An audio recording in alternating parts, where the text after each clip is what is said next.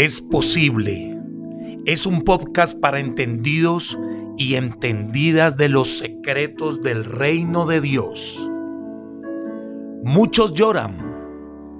Muchos han pasado por momentos de tristeza, por momentos de dolor, por heridas sentimentales, por heridas del corazón, por maltratos verbales, por circunstancias las cuales no queda más que derramar llanto y lágrimas de nuestros ojos, pensando que la calamidad por la cual estamos pasando no tiene solución.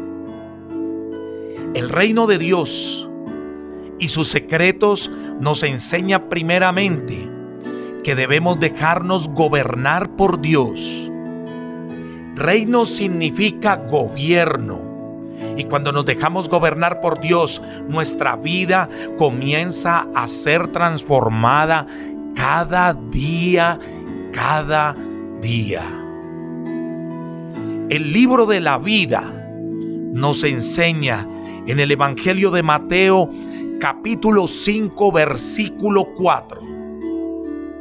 Bienaventurados los que lloran, porque ellos recibirán consolación nuestras tristezas, nuestro dolor, nuestros sentimientos y nuestras heridas del corazón, debemos entregárselas a Jesucristo, Rey de Reyes y Señor de Señores, porque Él es el único que nos puede consolar.